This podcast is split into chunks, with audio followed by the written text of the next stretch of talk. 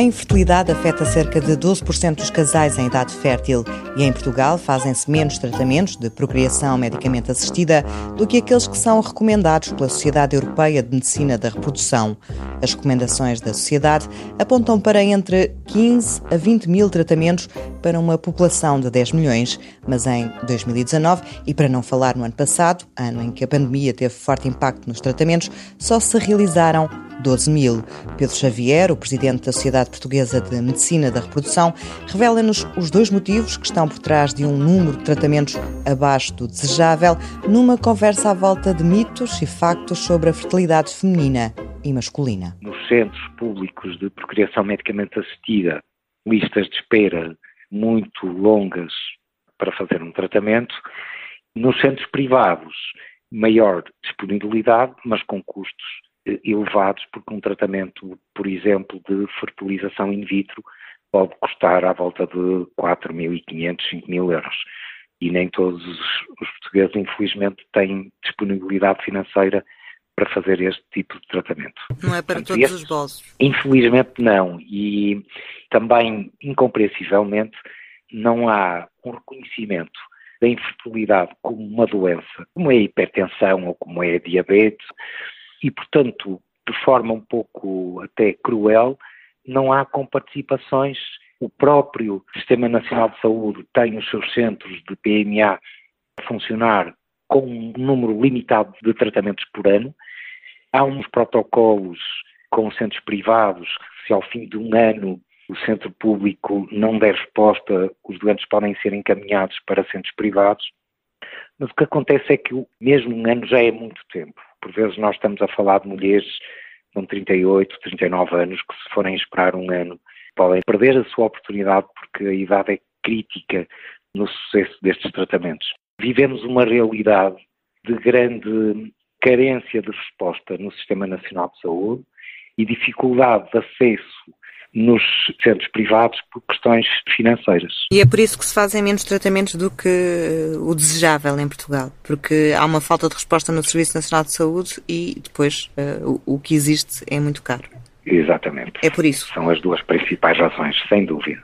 Quais são as principais causas de infertilidade? Nós hoje estamos a assistir a uma transformação dessas causas. Classicamente, as causas da infertilidade dividem-se em causas eh, femininas e causas masculinas.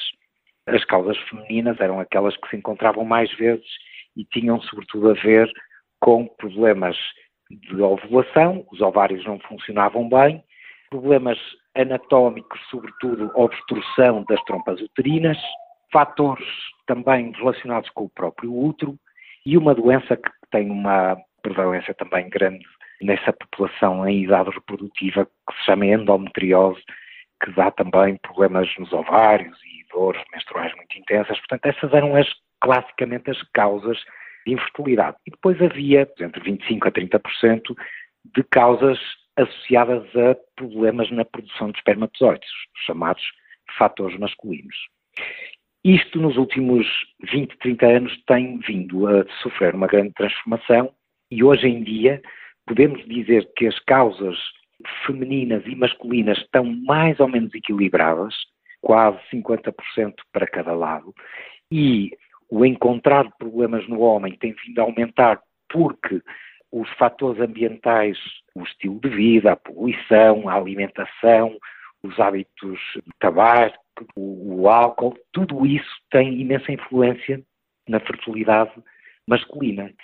Mas, por outro lado, as causas de infertilidade relacionadas com a mulher também têm vindo a alterar-se um pouco, estão mais associadas à idade avançada da mulher. O adiamento Hoje, da decisão de terem filhos, não é? Sem dúvida, sem dúvida. Hoje assistimos com frequência a mulheres já na faixa dos 40 anos à procura do seu primeiro filho.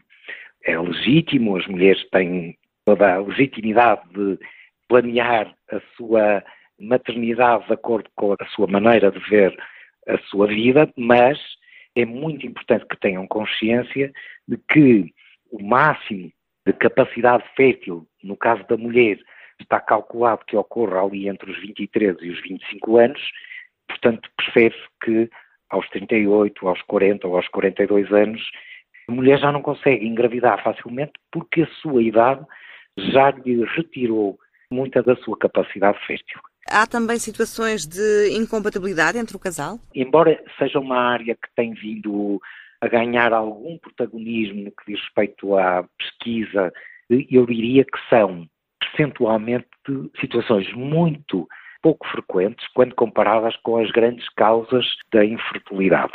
E é importante que eh, eh, todos estes problemas relacionados com a infertilidade eh, sejam detectados precocemente, até para se procurar solucionar o caso, certo? É, isso é, é dos pontos mais críticos e, infelizmente, este conceito que nós muito transmitimos às mulheres e aos casais esbarra depois naquilo que são os problemas que as próprias mulheres e casais encontram neste caminho que é o tentar engravidar, porque depois vão ser confrontados com longas listas de espera, por vezes com indecisões deles próprios em querer avançar com algum tratamento ou com algum estudo e depois perdem-se oportunidades numa altura em que a idade ainda tinha um caráter favorável à resolução do problema, para depois cairmos numa fase em que o prognóstico já é muito mau, mesmo recorrendo às técnicas de procriação medicamente assistida. Mas esse tipo de diagnóstico não podia acontecer numa fase anterior da vida da mulher ou do homem?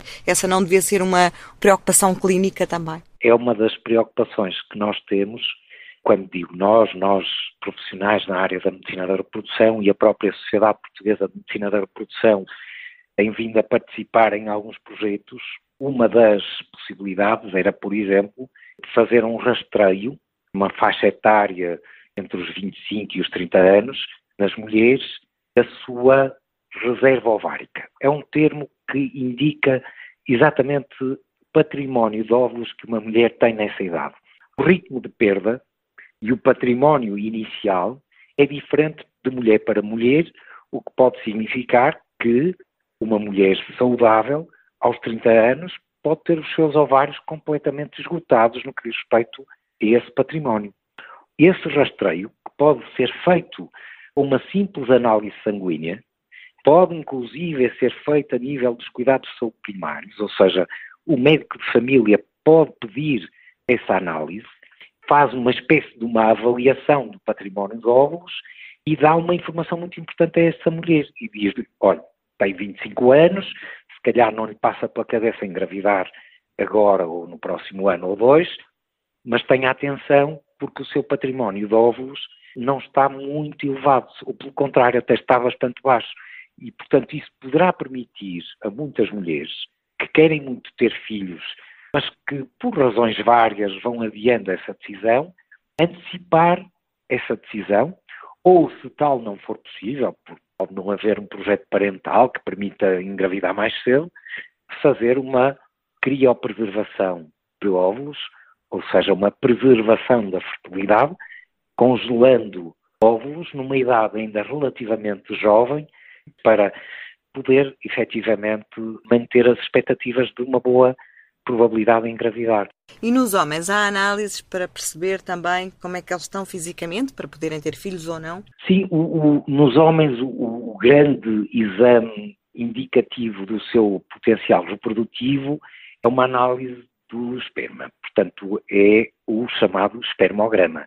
E o espermograma é um exame muito simples, que pode ser feito em qualquer, qualquer altura e que nos dá logo uma ideia, quer do número, quer da qualidade dos espermatozoides em termos funcionais. Antecipar eventuais problemas de fertilidade aumenta a possibilidade de gravidezes bem-sucedidas, quer com recurso a óvulos e espermatozoides dos próprios, quer com recurso aos bancos de gametas. Pedro Xavier, presidente da Sociedade Portuguesa de Medicina da Reprodução, revela que atualmente a fertilização in vitro e a microinjeção intracitoplasmática têm taxas de sucesso que rondam os 50%, por cada tentativa em mulheres com idades entre os 35 e os 37 anos, enquanto a taxa de sucesso na inseminação artificial não vai além dos 15%.